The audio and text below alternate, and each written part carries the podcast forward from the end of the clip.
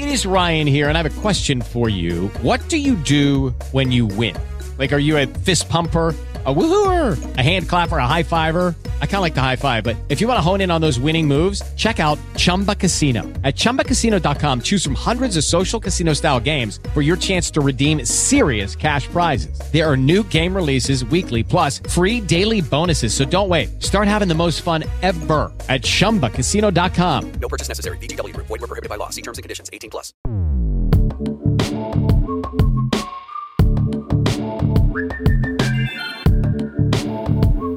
Saludos intrépidos.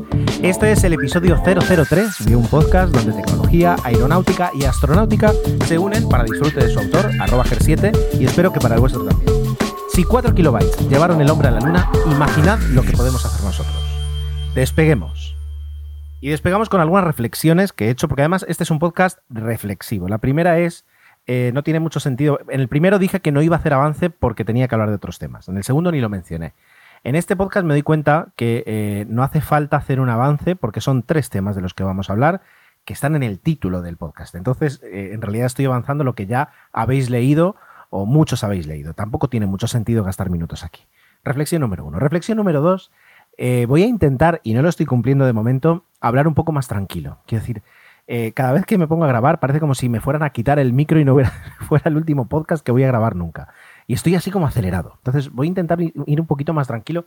No sé si os pone nerviosos algunos el, hecho de tener a alguien ahí zumbando al oído, pero bueno, voy a intentar estar un poquito más, más tranquilo.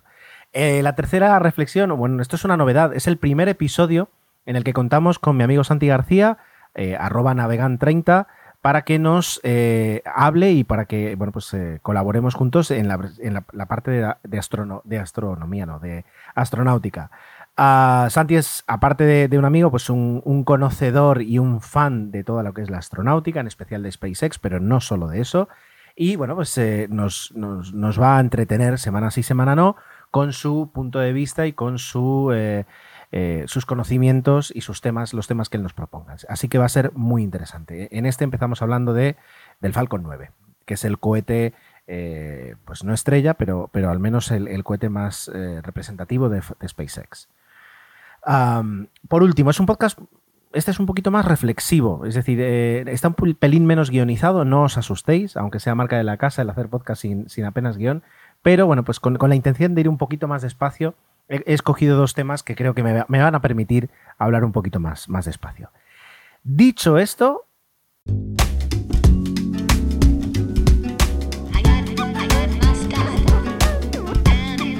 Y permitidme que empiece la parte de tecnología con una pregunta, que es la que está en el título del podcast, así que simplemente la voy a, repetir.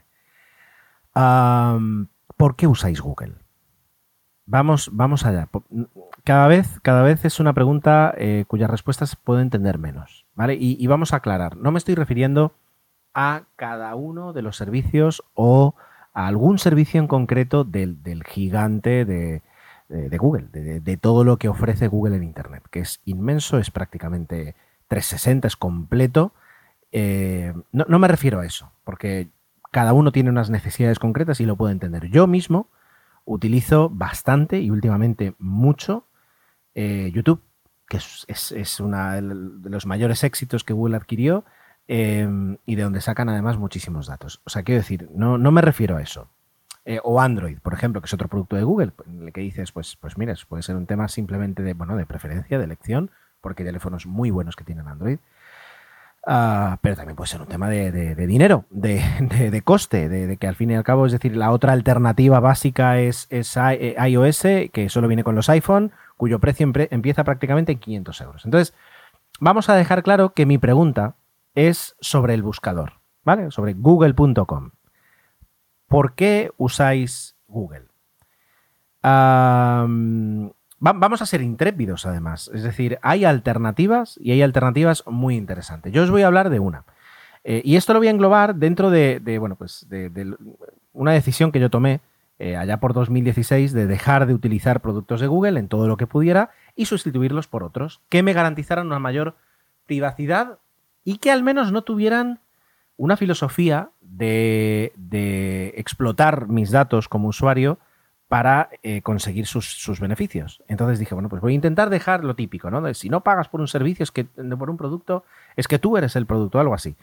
Bueno, pues intentando, intentando eh, em, tampoco ser, ser extremista, pero voy a ir contando, así como pues, pasen los episodios, las diferentes alternativas que yo he tomado para intentar evitar eh, según, según, que, según que em, proveedores como Google, ¿vale? Entonces, el buscador. Yo os voy a hablar del que utilizo yo desde hace ya pues, pues cuatro años.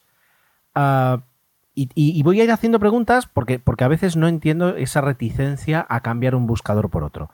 Eh, yo utilizo DuckDuckGo y os voy a hablar un poquito de DuckDuckGo. Tal vez eh, los dos mayores problemas que tenga DuckDuckGo son su nombre y eh, su logotipo, que a lo mejor no invitan a tomártelo en serio. Pero bueno, obviando eso, eh, DuckDuckGo, y que por cierto, ahora preparándome un poquito el podcast, eh, en la Wikipedia entendí que se llama DuckDuckGo porque eh, existe un, juego de niños en Estados Unidos que se llama el DuckDuckGoose. Yo jugué de niño la versión española y no me acuerdo qué es lo que se decía. y es un, bueno, se dice DuckDuckGoose y aquí por hacer la, por hacer la gracia hicieron DuckDuckGo. Y no tenían, no tiene ninguna más historia. Pero yo utilizo este servicio, DuckDuckGo, y es un buscador. Y entonces cada vez que necesito buscar algo, ¡boom! Eh, eh, ya lo tengo integrado en todos los navegadores, en todos los dispositivos y, se ha convertido de facto pues, en, mi, proposición. ¿Por qué no hacéis un planteamiento de decir, oye, ¿qué me proporciona? ¿Qué, os proporciona Google que no os proporcione un, buscador como DuckDuckGo? ¿Cuál es la ventaja de DuckDuckGo? Bueno, una de las ventajas, mm, y, tal vez la más importante, es que no, no rastrea.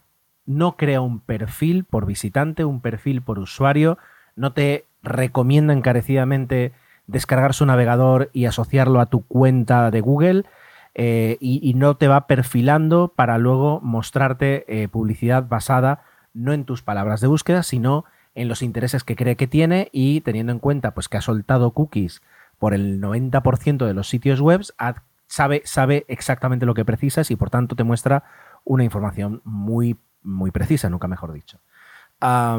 Lo cual, la, publicidad personalizada, ojo, no, no, es que esté en contra ni muchísimo menos. Eh, en, mi, en, mi, en, mi, cabeza funciona, tiene sentido eh, la personalización de los datos que yo voluntariamente y siendo consciente le entrego a una empresa. Pero de aquellos, o sea, si de repente yo un día a las 4 de la mañana eh, yo qué sé, entro en la página web de Almax, eh, pues aparte, simplemente por el hecho de que yo entre que está el pixel de Google ahí, escuchando todas las visitas que llegan y, y maché una cookie con el pixel, ah, de ahí a que a la mañana siguiente me ofrezca publicidad de medicamentos o de dietas eh, porque yo de repente tuviera esa visita, es lo que, es lo que no quiero, ¿no? Entonces, DuckDuckGo, la ventaja que tiene es que directamente no te rastrea, no sabe quién eres, no quiere saber quién eres, no hay forma de logarse y de utilizarlo logado de esa forma. Si quieres algunas preferencias en cuanto a colores, en cuanto a, tema oscuro, etcétera, etcétera, sí que deja una cookie, pero no está asociada con una persona, eh, ni con un perfil, ¿vale? Entonces, esa, es la ventaja. Eh, para mí, uno de, uno de los motivos que hace que directamente descarte Google es en el momento en el que no te muestra los resultados que son, sino los resultados que cree que son mejores para ti. Lo de la burbuja lo del profiling, lo de em, en función de las búsquedas que has hecho, mostrarte unos resultados u otros, eh, para mí ya lo descalifica como buscador a día de hoy. Quien más que menos, si habéis trabajado en, pues, con un punto online, en marketing, en lo que sea, os habrá pasado lo típico de decir, oye, pues mira, a mí cuando busco este término me aparece esta URL que no funciona de mi empresa. A ver, espera, lo voy a hacer yo. A mí no me aparece, a mí no me tal y tú, yo tampoco, y resulta que cinco personas se ponen a buscar y obtienen cinco listados de, resultados diferentes porque eh, como están buscando en Google, pues Google les presenta un diferente orden o directamente les omite resultados o les muestra unos resultados que los demás no tienen. Eso, eso cómo se come. Eso no es calidad. Eso es, eh, eh, pues, pues yo qué sé, es decir, es, ponerte unas gafas y mostrarte una visión diferente a cada persona que tienes una al lado de la otra te aleja directamente de la realidad. Eh, eso para mí, ya digo, descalifica a Google. Que seguramente habrá una opción en la que tú puedes pedir, y, por supuesto yo alguna vez cuando lo utilizo intento pues eh, no, hacerlo no logado, bueno, con, toda esta pesca, pero que Google te invite a ello, que sea su modo predeterminado, que, prácticamente te, coloque eso. Y, tú dices, bueno, pues yo entro en las opciones y lo desactivo. De acuerdo, por supuesto. Pero el 95% de las personas que utilizan Google no lo hace. Entonces, aunque tú, a, ti personalmente no, no, no, te afecte, el hecho de, tener uh, como, um, como empresa que utilizas para hacer tus búsquedas, una empresa que hace ese tipo de prácticas, a vosotros no, es que yo paso, perfecto, pero a mí me, me causa cierto resquemor. DuckDuckGo, por otra parte, y ya digo, haced la prueba, eh, situadlo como, como, motor de búsqueda. Ahora mismo, tanto si tenéis Firefox menos Chrome, eh, que incluso lo podéis añadir de forma manual, pero es decir, tanto, si tenéis Firefox, Safari, eh, iOS, Android, em, Brave, otro, cualquier tipo de navegador, lo podéis tener. Incluso, pues, quiero decir, es, sencillo. Tiene, una, tiene aplicaciones para iOS, tiene aplicaciones para Android, extensiones, quiero decir, tiene de todo, lo típico. Entonces, hacéis la prueba, lo instaláis y empecéis a buscar.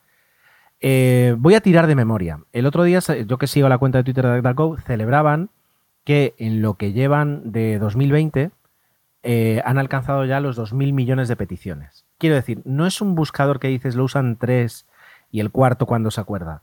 Eh, en el mes de agosto, creo que fueron eh, cada día hubo una media más o menos de 65 millones de consultas. Acabo de dar un dato mal, no, lo voy, o sea, no, no voy a, reeditarlo.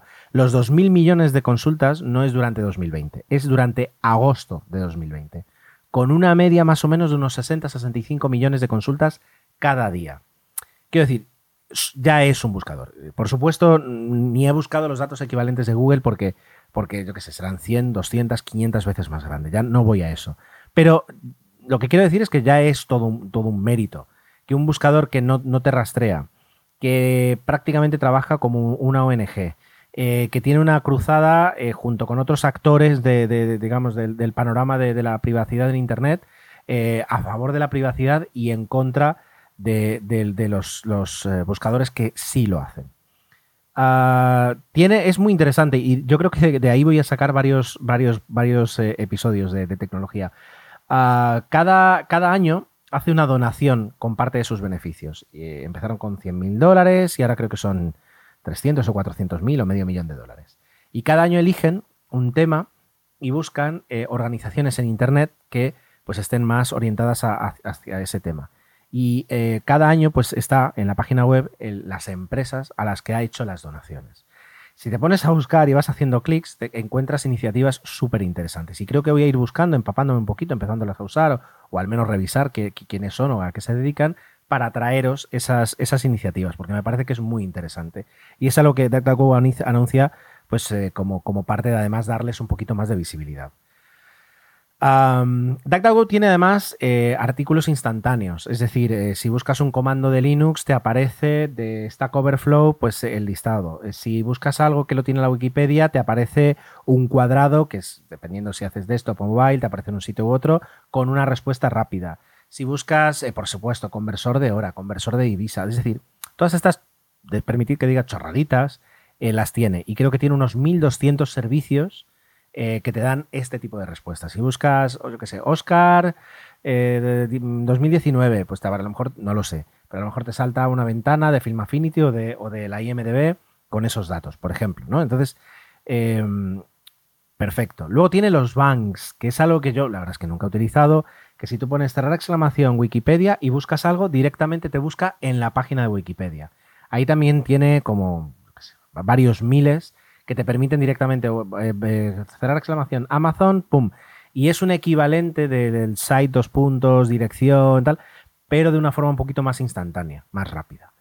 Uh, ya digo, tiene una aplicación para iOS y para Android que es eh, un, un, navegador que bloquea la publicidad y que además cada vez que sales puedes directamente ya borrar cookies y datos personales que yo lo utilizo pues un 50-50 junto a Safari porque me parece perfecto para hacer esas visitas eh, casuales a alguna página web, al, yo que sé, hoy he entrado en Leroy Merlin y luego las cierras directamente, por ejemplo. Y luego aparte tienen las extensiones de navegador, eh, que eh, añaden privacidad, bloquean y te informan de cuánta publicidad este, te están bloqueando. Entonces, más allá de, de, las actitudes, más allá de que, ya digo, es una empresa que está en Pensilvania, que tiene 100 empleados, que no tiene nada que ver absolutamente con Google, que no busca competir ni tampoco crear mil mercados, y que gana pasta. Y alguien dice, bueno, pero entonces, ¿esto cómo funciona? Bueno, gana pasta. ¿Muestra publicidad? Muestra publicidad. Eh, pero es publicidad en base a las palabras de búsqueda. Que ojo, desde un punto Lucky Land Casino asking people what's the weirdest place you've gotten lucky? Lucky? In line at the deli, I guess? Aha, in my dentist's office. More than once, actually. Do I have to say? Yes, you do. In the car before my kids' PTA meeting. Really? Yes. Excuse me, what's the weirdest place you've gotten lucky? I never win and tell. Well, there you have it. You can get lucky anywhere playing at LuckyLandSlots.com. Play for free right now. Are you feeling lucky? No purchase necessary. Void where prohibited by law. 18 plus. Terms and conditions apply. See website for details. Hello, it is Ryan, and we could all use an extra bright spot in our day, couldn't we? Just to make up for things like sitting in traffic, doing the dishes, counting your steps, you know, all the mundane stuff. That is why I'm such a big fan of Chumba Casino. Chumba Casino has all your favorite social casino style games that you can play for free anytime, anywhere with daily bonuses. That should brighten your day a little. Actually, a lot. So sign up now at chumbacasino.com. That's chumbacasino.com. No purchase necessary. VGW Group. Void were prohibited by law. See terms and conditions. 18 plus. de vista de marketing online muchas veces es ya lo que realmente mejor funciona. Porque algún día podremos hablar de, en 2020, con todas las iniciativas para mejorar la privacidad, cuánto es capaz de traquearnos el sistema, ¿no? Y es, a lo mejor es menos a veces de lo que yo creo. Pero eh, las, las palabras de búsqueda, si yo estoy buscando ofertas de vuelos baratos, pues me va a mostrar publicidad en base a esas palabras. Pero no en base de quién soy, de si mi pareja, porque saben quién es mi pareja, estuvo mirando ayer, o de... No lo va a hacer. Te va a mostrar una publicidad plana que puedes hacer la búsqueda 100 veces y 100 veces te dará esa misma publicidad si eh, pues los que, los que hacen la puja. ¿Y con cómo mueven esa publicidad? Con, eh, la, con la asociación, digamos, que hay empresarial entre Bing y Yahoo eh, para, para, digamos, contratar publicidad y para mostrar, digamos, un, un, un, portal, digamos, donde tú puedes contratar publicidad en esos buscadores y Bing, de alguna forma, entre, le entrega a DuckDuckGo esa publicidad. Uh, entonces, ¿por, ¿por, qué? A mí me gustaría que me contarais qué es lo que os aporta el buscador de Google eh, que, no os o sea, que no os puede aportar DuckDuckGo si hacéis una prueba una semana. Búsqueda de imágenes. Bueno, es verdad, la búsqueda de imágenes por imagen, no me refiero a darle imagen, una, buscar, yo qué sé, mmm, playa y darle imagen para escoger alguna. Pero la búsqueda por imagen es verdad que eso no lo tiene DuckDuckGo. Yo utilizo Tinai, eh, o sea, eh, tin y ojo en inglés, tinai.com, que funciona pues casi igual de bien que, Google Imágenes. Eh, y algunas cosas más es verdad que a lo mejor no puede tener. Yo voy a reconocerlo, que decir, yo a lo mejor utilizo una o dos veces eh, Google al mes. Eh, bien, porque, bien porque tiene algo que no me puede ofrecer DuckDuckGo, como por ejemplo la búsqueda de imágenes sobre todo, o bien porque eh, a veces estoy buscando algo, me canso, no encuentro lo que estoy buscando y eh, entro en Google y lo busco. Y entonces, a lo mejor de, cada vez que entro en Google para buscar algo que no encuentro en DuckDuckGo, pues una de cada cinco veces eh, puede aparecer algo. La pregunta es, ¿y si hubiera entrado en Bing? Pues a lo mejor también me pasaba. Es decir, no, siempre, y no creo que sea inteligente colocar siempre todas las, todas las búsquedas en un mismo buscador. Pero como por defecto, de facto y, de forma mayoritaria utilizar un, buscador que no te rastrea, me parece que es muy apropiado, al menos desde mi punto de vista, por la privacidad y por según qué principios que podemos tener todavía en Internet. Así que, bueno, pues aparte de, de, responder a mi pregunta, que me encantaría que ya sea a arroba ger7 o arroba intrépidospod, eh, me, me, comentéis, yo os eh, invito a hacer este reto, que ahora la palabra reto está tan de moda, que es a cambiar vuestro buscador por defecto en, los navegadores de, vuestros dispositivos y colocar DuckDuckGo durante una, una, semana. Y dentro de una semana, pues me comentáis, a ver qué tal os ha ido y cómo os, cómo os sentís, ¿vale? Y ya está.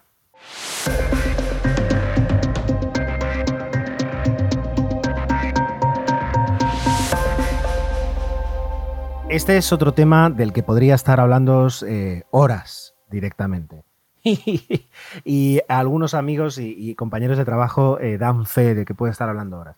Eh, por diferentes circunstancias de la vida, eh, pues dentro de la, aeronáutica, de las empresas de aeronáutica, a mí Boeing pues me tiene pues, pues un poquito como Apple en ese aspecto. ¿no? Es decir, tengo, tengo una, una simpatía de facto por, por Boeing. Y todo lo que le está pasando en, en los últimos años, eh, pues eh, por supuesto, pues genera, genera en mí coment comentarios. Uy, se me acaba de mover el micro, perdonad. Eh, comentarios, eh, como se dice, pues eh, reflexiones y, bueno, algunas buenas, algunas no tan buenas. Todo, todo, todo es posible, ¿verdad? El 737 MAX es un avión de corto y medio alcance, de cuarta generación, dado que el primero voló en 1967, la primera generación de 737 MAX, y está llamado a, pues, eh, a ocupar el, sitio que deja el 737NG New Generation, que salió en el año 96.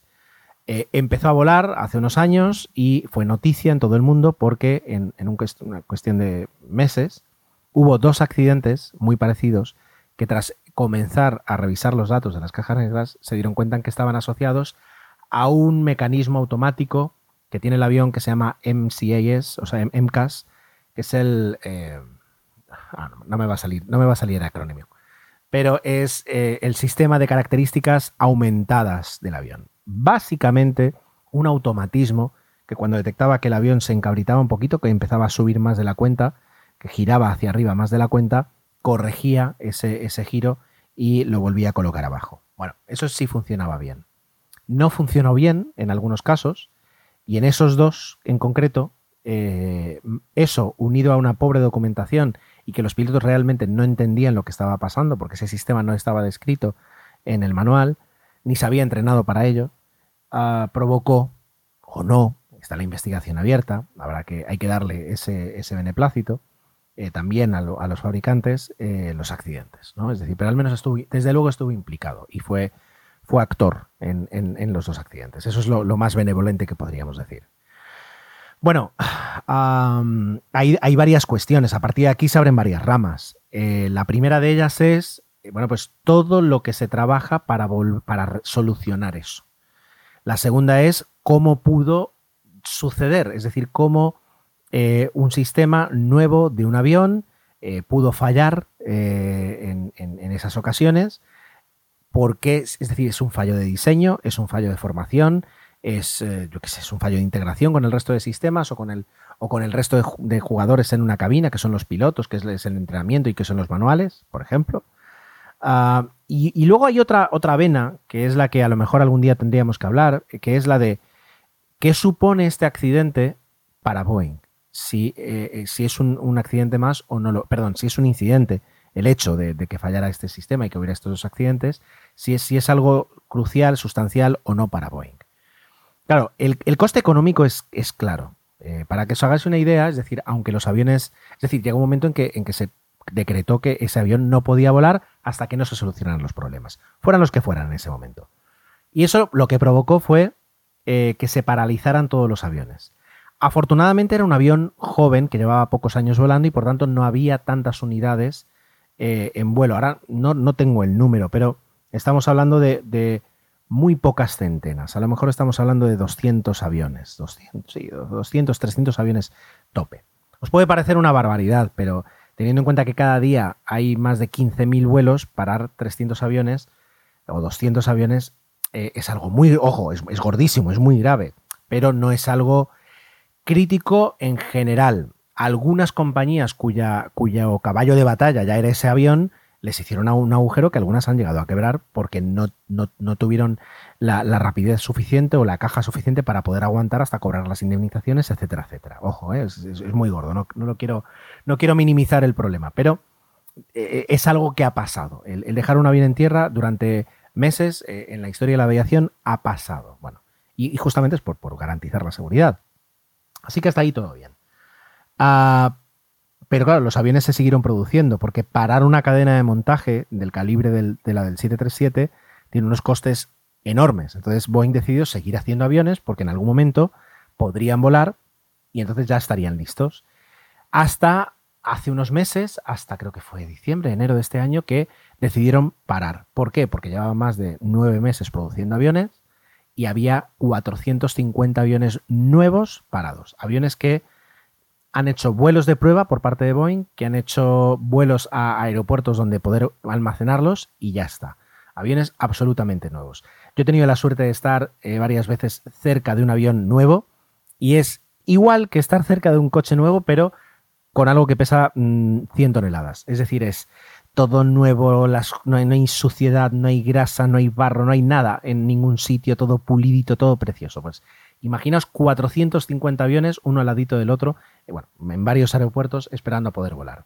Claro, eso es un agujero económico tremendo.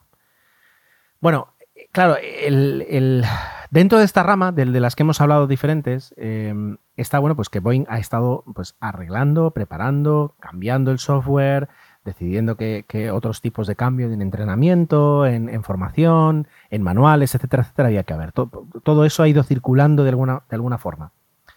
Ah, pero en, la otra rama que estábamos hablando, las implicaciones que, tenía, eh, lo que ha supuesto es, por una parte, que eh, la confianza que había entre Boeing y la FAA, que es la, administra- la Administración de Aviación de, Estados Unidos, se ha roto.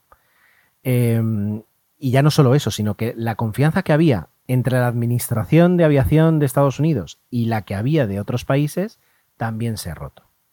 ¿Esto qué quiere decir? Quiere decir que, por ejemplo, bueno, pues hace unos meses eh, Boeing decidió que bueno, todos los cambios que hacían falta estaban hechos.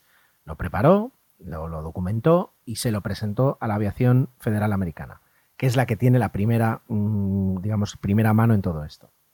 Se revisó, se decidió que, bueno, que los cambios que se proponían eran los correctos y hace pocos meses se iniciaron vuelos de recertificación, es decir, vamos a volar, vamos a revisar, vamos a elaborar unos planes de vuelo, todo esto es lo que hay que revisar, vamos a ir eh, probando estos sistemas, haciendo estas pruebas, el sistema tiene que responder así, bueno, pues entonces se hacen esos vuelos, eh, se comprueba si funciona tal y como los manuales dicen, tal y como Boeing dice que tiene que funcionar con un software nuevo.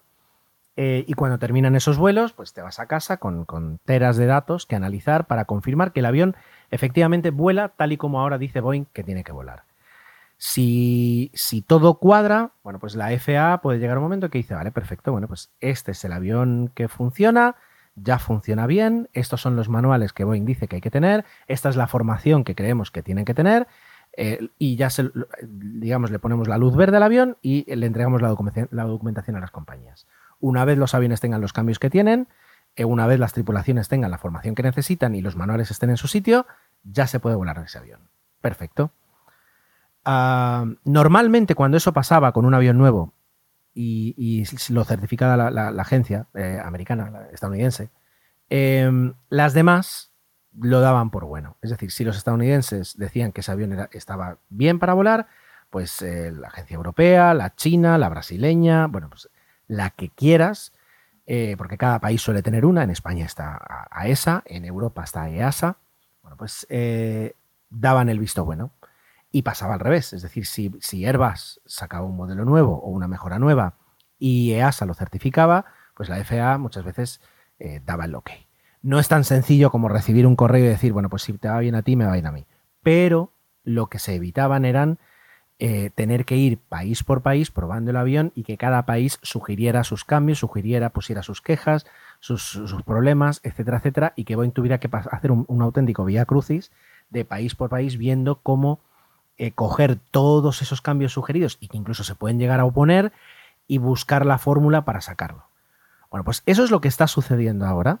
Hace mm, unas semanitas, eh, Canadá Transport, que es la agencia de Canadá, estuvo revisando el avión, eh, dando pues, eh, pues, sus, vuelos de prueba, de, cer- de certificación, y la semana pasada, eh, bueno, pues por el tema de la pandemia, gente de, o sea, es decir, un, equipo de EASA en Europa se desplazó hasta Canadá, Boeing llevó el avión a Vancouver y han estado haciendo también sus vuelos de certificación.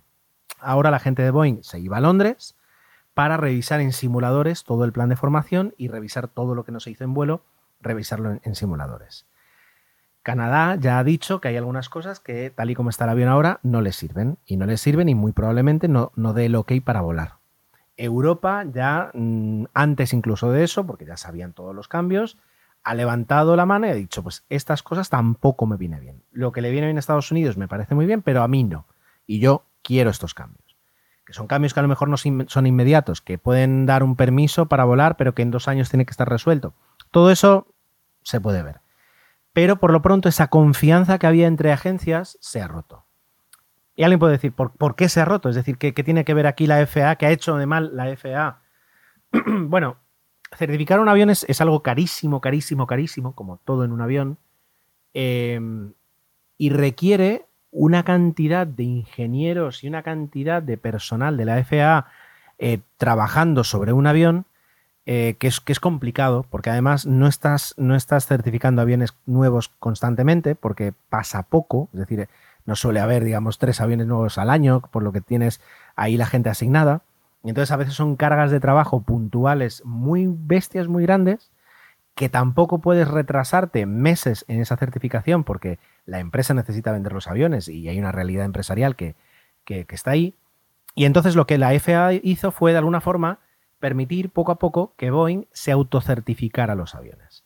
Con muchos With lucky landslots, you can get lucky just about anywhere. Dearly beloved, we are gathered here today to. Has anyone seen the bride and groom? Sorry, sorry, we're here. We were getting lucky in the limo and we lost track of time. No, Lucky Land Casino, with cash prizes that add up quicker than a guest registry. In that case, I pronounce you lucky. Play for free at LuckyLandSlots.com. Daily bonuses are waiting. No purchase necessary. Void where prohibited by law. 18 plus. Terms and conditions apply. See website for details. Lucky Land Casino asking people, "What's the weirdest place you've gotten lucky?" Lucky? In line at the deli, I guess. Aha, in my dentist's office. More than once, actually. Do I have to say? Yes, you do. In the car before my kids' PTA meeting. Really? Yes. Excuse me, what's the weirdest place you've gotten lucky? I never win and tell. Well, there you have it. You can get lucky anywhere playing at LuckyLandSlots.com. Play for free right now. Are you feeling lucky? No purchase necessary. Void where prohibited by law. 18 plus. Terms and conditions apply. See website for details. Asterístico, asteriscos. Que, que, que nadie se quede con un titular de, ah, bueno. No, es decir, es, eh, bueno, pues tú tienes que hacer de aquí a aquí eh, en lugar de estar yo pendiente de todos los pasos, estate tú pendiente. Eso significa que Boeing montaba un, pro, un equipo de certificación aparte de, de, quienes trabajaban en el proyecto, que luego revisaban todo como una auditoría interna, y luego llegaba un auditor externo que revisaba esa auditoría y ponía la firma. Bueno, pues eh, con el tiempo, pues eh, eso se va moviendo, va subiendo cada vez más. Eh, se supone que nadie es tan tonto como para certificar un avión que no es seguro si es tuyo mismo y por tanto pues no, no tiene que pasar nunca nada malo. Pero con el tiempo empieza a haber, como, como en todos los procesos empresariales, empieza a haber grietas, empieza a haber eh, pues eh, movimientos, intereses, es decir, todo empieza a oxidarse un poco hasta que eh, pues hay fallos. Y esos fallos de alguna forma pueden o no ser responsables de lo que ha pasado. Por tanto, la FAA tira del freno de mano, dice, bueno, aquí ya no pasa nada, ahora vamos a hacer muchísimo más trabajo nosotros, vamos a ir con muchísimo más ojo, pero la, la confianza de alguna forma la ha perdido delante de otras agencias. Claro, esto tendrá consecuencias eh, recíprocas porque, bueno, pues porque es, en el mundo del comercio la re reciprocidad está eh, al orden del día, haya o, no haya causas. Pero eso está ahí. Entonces, y volviendo un poquito al, pequeño guion que tenía para estas cosas, eh, para la parte de Boeing. Uh, exacto. ¿Cuál es el coste ahora mismo que tiene? Bueno, pues hay un coste económico para Boeing enorme, hay un coste reputacional para Boeing, que ya hablaremos de, varios fallos que llevan en varios proyectos, pero que también es muy alto, eh, sobre todo cuando una empresa fabricante de aviones eh, hay, una marca, hay un valor, perdón, de seguridad asociado con la marca enorme, y tú a veces incluso como aerolínea, no digo que pagues por esa marca, pero es decir, pero existe ese valor de marca eh, asociado siempre a la seguridad y el coste, digamos, reputacional lo que hace es disminuir mucho ese valor y por tanto tiene, tiene, tiene, tiene su tiene su consecuencia. Y luego además está la consecuencia de una investigación, una investigación que por una parte conduce la NTSB, que es la, la CIA que entre Estados Unidos, la, comisión, la, la, agencia que estudia los accidentes de aviación en Estados Unidos, y luego hay otra investigación, eh, creo que es en, no sé si es en el Senado o en el Congreso de Estados Unidos, claro, están revisando aquí qué ha pasado, porque está implicada la FAA. Entonces, aquí qué es lo que ha ocurrido. Y a raíz de esa investigación van saliendo, uh, ya no voy a hablar de los correos electrónicos escandalosos con algunas frases muy malsonantes que había, porque eh, yo llevo 20 años trabajando en una oficina y si me pusiera a ver los correos de los últimos 10 años, eh, pues a un nivel pues muy, muy jocoso, pues a veces puedes encontrar cosas que leídas delante de un comité te parecen barbaridades. Pero eh, sin entrar ahí, sí, eh, por ejemplo, yo me chupé la declaración del antiguo CEO de Dennis Mullenberg, la declaración del antiguo CEO de Boeing, y pues no dijo nada en, tres horas, que luego esas otras, es decir, hay unas implicaciones uh, judiciales y de responsabilidad civil en cada una de las afirmaciones públicas que hagas, y más cuando estás bajo juramento delante de un comité de investigación, eh, que, anula según qué eh, declaraciones de, de, de, los directivos o de los responsables del programa de, del 737, porque directamente es decir, según qué afirmes, pues te puede hacer responsable, eh, responsable eh, penal prácticamente de, los accidentes. Por tanto, eh, se desvirtúan y se dicen muchas cosas que luego cuando las ves te chocan, pero en realidad no se está diciendo nada. Uh, bueno, pues tocando ya para terminar el, el puntito de vista del pasajero. ¿Va a volver a volar el avión? Sí, volverá a volar. ¿Va a ser un éxito comercial? Bueno, ya lo era, y aunque ha habido anulaciones, muchas de ellas son relacionadas pues, con la crisis de la pandemia que, esto origina en las aerolíneas, eh, y muchas han aprovechado pues, el, que el avión no estaba volando y el que hay ese prejuicio para levantar la mano y salir a un coste muchísimo menor, si lo hay, de ese compromiso de adquirir aviones. Pero el éxito comercial ya, lo tenía este avión.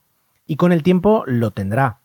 Eh, ¿Por qué? Porque en el fondo ofrece eh, la misma solución que ofrecía antes. No, ha cambiado. ¿Es la última generación de 737 que veremos? Desde luego. ¿Por qué? Pues porque, ya digo, es un avión que voló la primera versión de este avión en 1967. Cuando alguien, alguien dice, perdón, que el avión tiene 50 años, es una tontería. Eh, pues esto es como si tú haces una casa, eh, un, perdón, un edificio y el día de mañana lo reformas, dejas la estructura y alguna que otra característica y lo, lo renuevas de, de, dentro para afuera y alguien te dice que este edificio tiene 50 años. No es verdad, es decir, hay elementos y, algunas ideas conceptuales pueden permanecer, pero todo lo demás se ha renovado. Y con el avión pasa lo mismo. O sea que en ese aspecto no. Pero ya es una iteración y cada iteración, cada renovación eh, tiene algunos compromisos en diseño, en tamaños, en capacidades, y esta ya es la última que hay. Algún día podríamos hablar, aunque en, en Plaza Confirmada, en mi podcast de aviación, eh, ya tenía yo ese eh, un podcast sobre el 737, pero, pero podemos repasarlo. Entonces, el avión estará ahí. Eh, alguien dirá, pues, ¿es seguro el avión? El avión va a ser el, el más seguro en cuanto a documentación y certificación que se ha volado jamás. Por una parte, porque Boeing no podría, o sea, el coste de que hubiera problemas nuevos en este avión, el coste económico y reputacional es masivo eh, y no se lo puede permitir. Por tanto, tienen que haber revisado cada punto y cada coma de todo el código del avión y de todas las decisiones y de todo lo que se ha tomado. Uh, por otra parte, la certificadora, la FAA, EASA, quien sea, va a tomar las mayores precauciones y los mayores márgenes de seguridad eh, exigibles al fabricante. Eh, y luego, bueno, básicamente por eso, por los dos motivos, porque tanto fabricante como. Y luego porque las aerolíneas, cuando finalmente lo puedan volar, van a, asegurarse de que están volando un avión seguro. Entonces, siempre lo hacen, ojo, siempre lo hacen, pero me refiero a la hora de volver a ponerlo en marcha con las actualizaciones, con el entrenamiento, porque lo que nadie quiere es jamás volver a tener un problema así. Ojo, que cuando vendes 4.000 o 5.000 modelos de un mismo avión, alguno en algún momento en 20 años de vida termina teniendo, te, te, termina teniendo un accidente, pero eso es, es, es, estadística, no tiene nada que ver con que sea un mejor o peor modelo. Personalmente, yo, si me lo decís a mí, volvería, es decir, volaré o volaría en ese avión, bueno, volaría en el primer vuelo posible que pudiera mmm, tener oportunidad de volar. En el primero. Y si fuera además en un vuelo eh, para ir a buscar un avión nuevo y traerlo a, España, vamos, eh, levanto la mano ya, porque tengo esa confianza en lo que os acabo de decir. No, no, no tiene mmm, sentido tener ese tipo de reticencias en, un medio de transporte que tiene tantas y tantas medidas de seguridad, que por supuesto tiene sus fallos, pero que incluso los fallos, eh, los accidentes que, se que provocaron, eh, aunque causaron un número alto y, considerable de víctimas, ni, ni, se, ni se aproxima a las víctimas que deja cualquier otro transporte como la carretera en cualquier país eh, en, en, cualquier número de meses. Por tanto, siendo, siendo teniendo la cabeza fría, por supuesto, por supuesto que va a ser un avión confiable. Y bueno, pues podemos hablar más de Boeing porque es muy interesante. Eh, ya digo, lo, que ha, lo ha sucedido, lo que le ha condicionado en el pasado. Hay un artículo que tengo muchas ganas de leer de lo que pasó en el año 97 y de cómo ha llegado incluso a influirle ahora. Eh, ya digo, se puede hablar largo y tendido y, y, bueno, pues tenemos episodios para hacerlo, así que poco a poco. Dicho esto, bueno, pues vamos, esta frase la utilizaba yo mucho siempre en el podcasting, el dicho esto, eh, vamos a la parte de astronáutica, que es donde está además Santi esperando.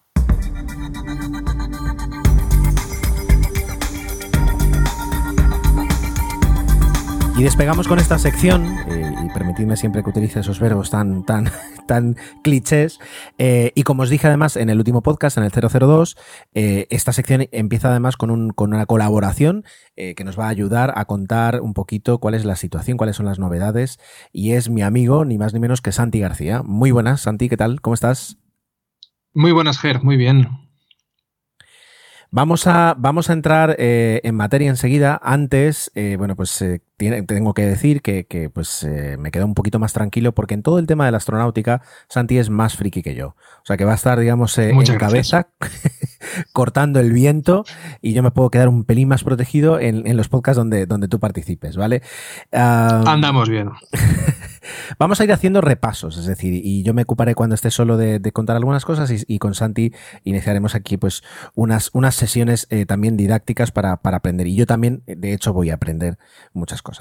Empezamos con uno de los temas favoritos eh, de Santi, me da la sensación, o sea, me da la sensación, no, lo sé, que es Space- SpaceX. Yo creo que el nivel que tiene eh, Santi de amor por SpaceX es el, el que yo puedo tener por Apple, es decir, en, en ese aspecto. Sí. Buen La diferencia, la diferencia es que yo puedo utilizar eh, productos de Apple, pero Santi eh, lo tiene más complicado para utilizar productos de SpaceX. Eh, pero bueno, todo se andará, todo se andará. Y dentro de SpaceX hemos decidido no empezar por el principio, sino comenzar con el caballo de batalla, con el centro, con lo que es el presente y, la historia, y o sea que con la parte más importante que a día de hoy, a día de hoy, tiene SpaceX, que es su cohete Falcon 9. Una de las cosas que además más disfrutamos, los ah, astrotrastornados, astrotrastornados, es, es eh, el aterrizaje del Falcon 9, que, que ya lo ha convertido en uno de los cohetes eh, más famosos lo- que hacen historia. Eh, ¿Cuál es la historia de este cohete? Cuéntanos. Bueno, el Falcon 9 es el hermano mayor del Falcon 1, del que algún día hablaremos con más calma. Es un cohete que tenía que competir con, bueno, en las grandes ligas, es decir, eh, un lanzador orbital de tipo medio que tenía que competir con, con Atlas, con ah, Soyuz o con Delta, es decir, con los lanzadores de referencia eh, americanos, eh, rusos de la, de la época y que eran intocables. Eh, entonces, no solo tenía que competir con ellos, sino que encima tenía que ser muy económico eh, y sobre todo fiable. Con lo cual era muy, muy difícil para una compañía que de repente se metía eh, en esta plaza a torear. Muy complicado. Y además que era Vale, su primer típico. gran desafío. O sea, no era. ah, os quiero decir, no, no es que digamos una gran empresa decide pues entrar en este mercado, sino que era la primera gran apuesta de SpaceX. Exacto, era empezar casi desde cero. Ya te digo, el Falcon 1, del que hablaremos, eh, era muy sencillo en comparación. Y lo del Falcon 9 encima era con aspiraciones a reutilización, era, era otro, otro negocio. Vale, ¿qué pasaría si cada vez que un avión comercial aterriza se destruye? Pues que como mínimo el billete sería muy, muy caro. Entonces, este es el típico ejemplo que se utiliza para enfocar el tema de, de la reutilización de cohetes. Y SpaceX en este, en este cohete lo tenía clarísimo. O sea, empezaron a desarrollarlo, pero poco a poco fueron introduciendo mejoras para llegar a una reutilización que es la que hoy en día conocemos, ¿no? Desde al menos los que vemos estos vídeos de aterrizaje de primeras etapas, etcétera, ¿no? Vale, ¿por dónde empieza todo el tema de la reutilización? Empieza en 2012, cuando en las instalaciones de, ensayo de motores en McGregor, en Texas, eh, se construye una especie de primera etapa de Falcon 9 con unas patas, un control de posición con, con gas comprimido, que, que mantiene el, el cohete vertical y hacen saltos. Eh, le llamaron, si no me falla la memoria, era el Grasshopper, el saltamontes. Correcto. Y exacto, entonces iba, iba haciendo saltos pequeñitos hasta que, si no me falla la memoria otra vez, lo digo, creo que llegó a 700 metros, una auténtica barbaridad. Entonces se soltaba desde ahí arriba y hacían de frenado y aterrizaje final. Que por cierto, una de las, eh, de las pruebas terminó fatal, tuvieron que autodestruirlo a distancia, lo cual es digno de ver, una explosión preciosa.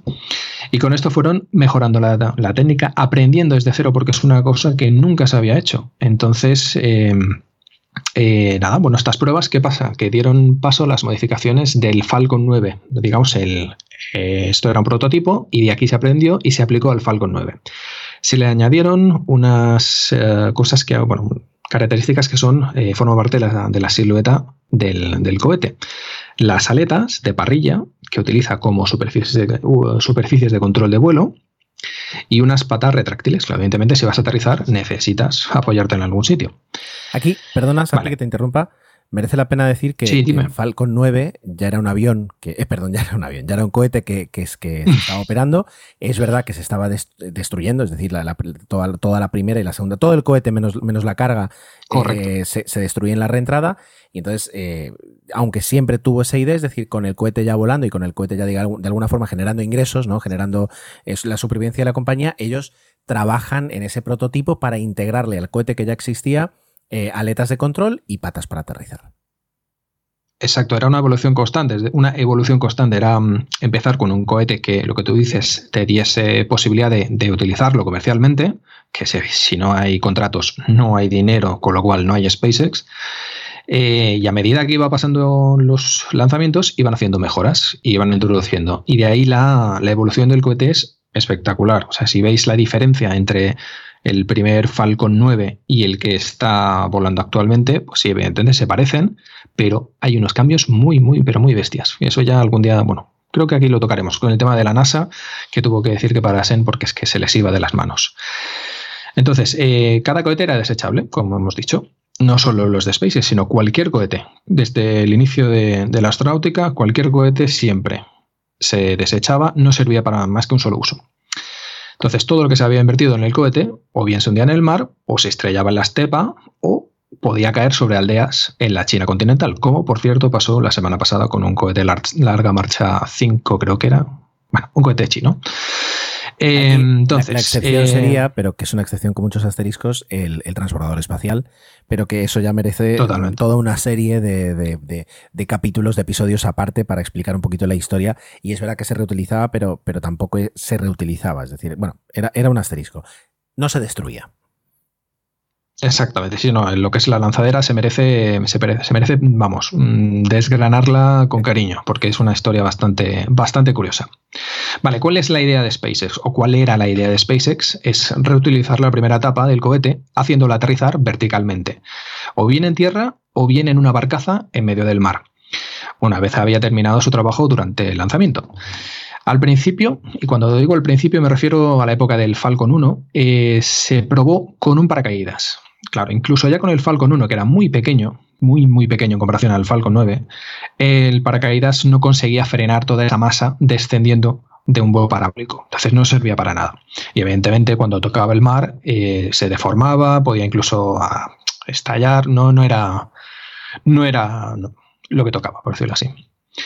Entonces, em, además era una penalización de carga, de pago. Con lo cual si metes un paracaídas tienes mucho peso que tienes que arrastrar todo el rato y eso pues te, reduce carga de pago.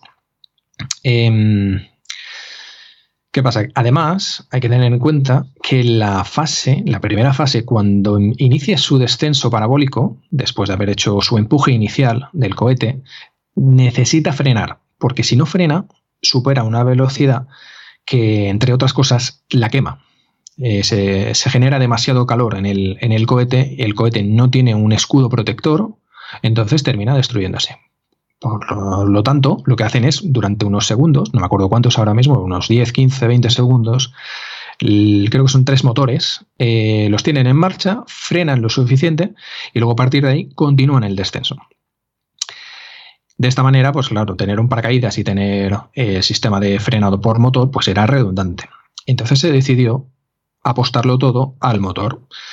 Tras varios intentos fallidos en alta mar, eh, una etapa de Falcon 9 se posó en la zona de aterrizaje LZ1, que está en Cabo Cañaveral, a unos 8 kilómetros más o menos desde donde despegó. O sea, para que veáis, la precisión era espectacular.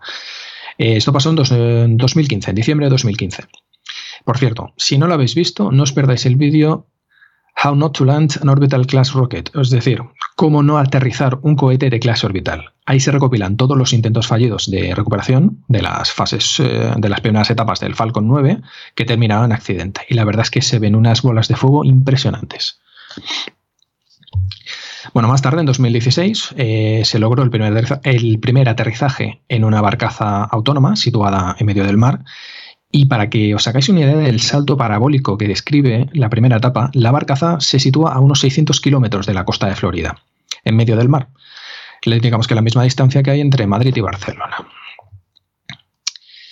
¿Y qué más os cuento sobre barcazas? Eh, se construyeron dos con nombres bastante curiosos. De ahí viene la, vena friki o nerd que tiene el señor Elon Musk con el tema de la ciencia ficción. Eh, la primera se llama Of Course I Still Love You. O sea, le pones a una barcaza el nombre de Of Course I Still Love You. No puede ser más complicado. Y a la otra le pones Just Read Distractions. ¿De dónde vienen estos nombres? Pues de un libro, de una novela de ciencia ficción que se llama The Player of Games, que se ve que le marcó mucho a este señor y le puso esos nombres. Es gracioso y es, y es muy divertido el, el, pensar eh, que cuando vuelve el cohete vuelve a una barcaza que se llama Por supuesto que todavía te quiero. Es, cada vez me sigue haciendo gracia, la verdad es que es, muy, muy, original. bueno, es decir, eh, a día de hoy, de alguna forma, ah, bueno, pues podemos decir que, el, Falcon 9 ha conseguido ya una marca eh, de, aterrizaje satisfactorios. ¿Cuántos lleva? por, por, encima de la cincuentena, ¿verdad? Sí, creo que el último cómputo, si no me falla la, Wikipedia, no. si no me falla la memoria, eran 53 aterrizajes y 38 eh, vuelos utilizados con, cohetes reutilizados. Porque la semana pasada volaron. Otros dos. Sí, la volvieron a volar y reutilizaron. Sí, sí, sí. Es, espectacular. Y de, hecho, para que os veáis de, qué forma es, reutilizable, hay un cohete que ya ha sido utilizado seis veces. Ha volado ya seis veces al espacio seis y ha vuelto eh, y ya estará listo para una séptima porque estos cohetes como mínimo están preparados para eh, volar 10 veces eh, en, ese aspecto. Pero ya, SpaceX ya no solo está digamos, reutilizando la primera fase, que es la más grande, la más pesada, la, la más cara del cohete, sino que también está recuperando las cofias, es decir, la parte superior del cohete que protege la carga y que alguna vez en algún vídeo habréis visto que se abre en dos mitades, eh, dejando ya expuesto pues, el satélite o la nave o lo que sea. Bueno, pues esas dos partes que son mucho más ligeras y también pues, más baratas, pero aún así valiosas, eh, SpaceX también las recupera. Mm, correcto, sí. Eh, estas cofia, bueno, la cofia o el carenado, cuando llegas a cierta altitud, la densidad del aire es ínfima, entonces no tienes resistencia al avance, por tanto no las necesitas ya. Y lo más, eh, lo más eh, obvio, lo más lógico es soltarlas, porque estás arrastrando peso muerto. Y lo que pasaba siempre, al igual que el resto de los cohetes, pues se perdían. O se incineraban o simplemente se hundían en el mar. ¿Qué es lo que hace SpaceX? Pues les ha puesto un sistema de control de posición a base de, gas comprimido y un parapente, un parapente enorme, por cierto. Con lo cual, eh, junto con unos barcos que las van a buscar, que se llaman Mystery y Mischief, son unos barcos que tienen unas redes gigantescas, enormes, eh, y se encargan de recogerlas, las devuelven a puerto y se reutilizan. Aquí hay que añadir un tema importante y es que eh, si tocan el agua, o sea, cualquier cosa, cualquier mecanismo aeroespacial que toca agua de mar, es sinónimo de tragedia o es sinónimo de una em, profunda revisión al llegar a puerto para poder reutilizarse. Eh, pasaba con los cohetes de combustible sólido que utilizaba la lanzadera, que tocaban, bueno, literalmente se hundían en el mar y eso era una pesadilla para los técnicos. Entonces, eh, lo que hizo SpaceX fue encargar estos dos barcos especiales para evitar que las eh, cofias o que la cofia tocase, tocase el agua. Por cierto, ¿sabes, qué cuesta? Ah, ah, espera, solo, solo quiero aclarar que para quien no lo haya visto, estos barcos, la forma en que despliegan las redes, eh, la forma más sencilla de, explicar lo que se me ocurre es imaginar la red que hay eh, en un circo para los trapecistas. Es decir, eh, tiene, digamos, hay cuatro brazos que, mm, se extienden metros en el mar desde, desde el puente del barco, desde, desde la cubierta del barco, mejor dicho, Em, y por encima de esos, de esos brazos está una red que a lo mejor está, yo que sé, a 10, a 15 metros de altura y, forma un cuadrado en total con esos cuatro brazos donde recibe la cofia. Sí, la verdad es que tiene una superficie, una superficie considerable. Y mm, inicialmente eran más pequeños estos, estas redes. Eh, se dieron cuenta que no, que no les bastaba, que necesitaban unas redes más grandes y nada, eh, los llevaron a puerto, pues les pusieron eh, brazos más grandes, más largos y consiguieron tener una superficie de metros cuadrados que no te sabré decir, pero es, es impresionante. Por cierto, cada, cada cofia. Sí. Sí, cada cofia cuesta alrededor de 6 millones de dólares. Si multiplicas por la cantidad de lanzamientos que tiene SpaceX al año, que no sé si rondó el año pasado unos 30 más o menos, es un auténtico pastizal. Es verdad que mantener estos barcos, eh, posicionarlos eh, en alta mar, lo que cuesta el combustible, tripulaciones, etcétera, se ronda que cada misión son unos 3 millones de, de dólares. Pero bueno, si recuperas una cofia por misión, pues no está mal. Hay, por cierto, no, 3 millones anuales. Anuales. Eh, con que recuperes dos cofias ya lo Beneficios. Vale, eh, vamos, vamos a entrar al final porque nos estamos pasando de tiempo y yo quería, eh, por una parte, ya que has entrado en, el, en lo que cuesta una cofia, en, en, informar, digamos, a todos los oyentes si están interesados por casualidad en lanzar su propio satélite o en lanzar lo que necesiten al espacio, ¿Cuál es el precio, eh, como esto en los aviones, ¿no? El precio publicado de un lanzamiento estándar de un Falcon 9, aproximadamente. Aproximadamente, y debido al secretismo que se, con el que se llevan estos precios, al igual que los aviones, eh, no se pueden publicar según qué precios, porque si te compras siete aviones o siete Falcon 9, pues no te va a costar lo mismo. Pero bueno, yendo al grano, unos 60 millones de dólares por misión. Esto, un Falcon 9. Un Falcon Heavy, que es el hermano mayor, de que ya hablaremos, creo que ronda los 90 millones. Aún así, aún así es tremendamente más barato que la competencia tipo Atlas, eh, tipo Soyuz o lo que sea que ya existía anteriormente a SpaceX.